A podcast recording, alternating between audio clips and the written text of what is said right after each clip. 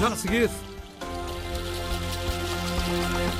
Ainda é possível a reconciliação em Cabo Delgado, apesar dos mais recentes episódios de violência naquela província norte de Moçambique, Lia Montes. O governador de Cabo Delgado afirma que a violência das últimas semanas naquela província é resultado da atividade de grupinhos extremistas violentos.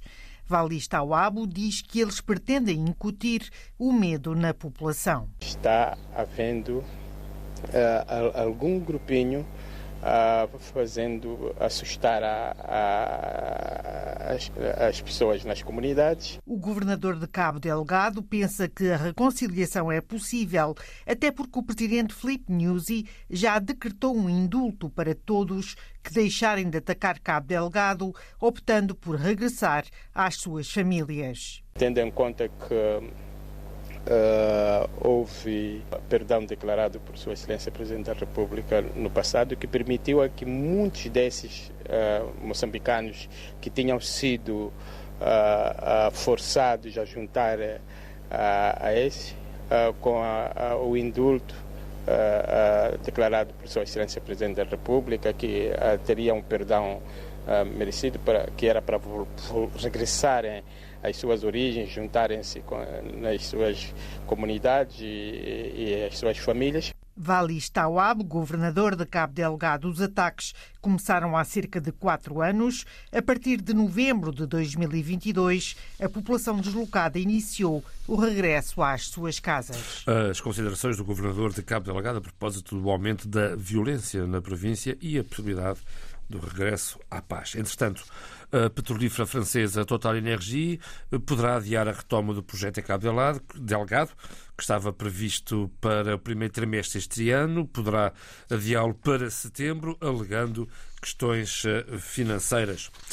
A Associação dos Criminalistas de Moçambique defende a criação de um tribunal militar para julgar os crimes praticados pelos terroristas eh, em Cabo Delgado. A Associação defende também que as operadoras de telefone móvel devem, devam ser responsabilizadas por continuarem a vender cartões SIM sem registro. Uma posição assumida este fim de semana na Beira, numa conferência sobre terrorismo. Em Cabo Verde, a Transportes Interilhas garante que vai continuar a operar no arquipélago e pretende restabelecer mesmo todas as operações uh, no país até o início do verão de 2024 com a Best Fly. Entretanto, a agência de notícias de Infopress adianta que já se encontra em Cabo Verde um ATR da Air Senegal para operar os voos domésticos sob responsabilidade da TACV. A aeronave da Air Senegal está autorizada para voar apenas para os itinerários uh, Praia, Sal, São Vicente e Boa Vista. Na Guiné-Bissau estão a ser atualizados os cadernos eleitorais. Aliás, vão ser atualizados os cadernos eleitorais com vista às legislativas antecipadas entre 25 de março e 25 de maio. Foi ontem anunciado em Bissau. E com este calendário, é certo que as eleições antecipadas vão decorrer durante a época da chuva. O processo vai custar aos cofres do Estado, ficou-se também ontem a saber, cerca de 3,8 milhões de euros. E neste, ao longo do fim de semana, no Burkina Faso, vários ataques eh, concertados provocaram dezenas de mortos. João Costa Dias. Ataques coordenados a diversas posições do exército em todo o território do Burkina Faso.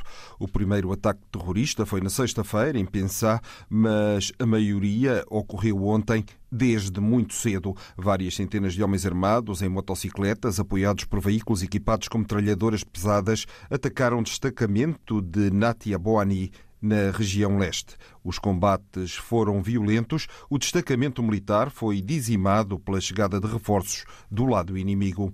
A base do destacamento está agora ocupada por quase mil homens armados. A norte de Congossi, pelo menos mil terroristas atacaram a posição temporária do 16º Batalhão de Intervenção Rápida que se encontrava na área de Yalká.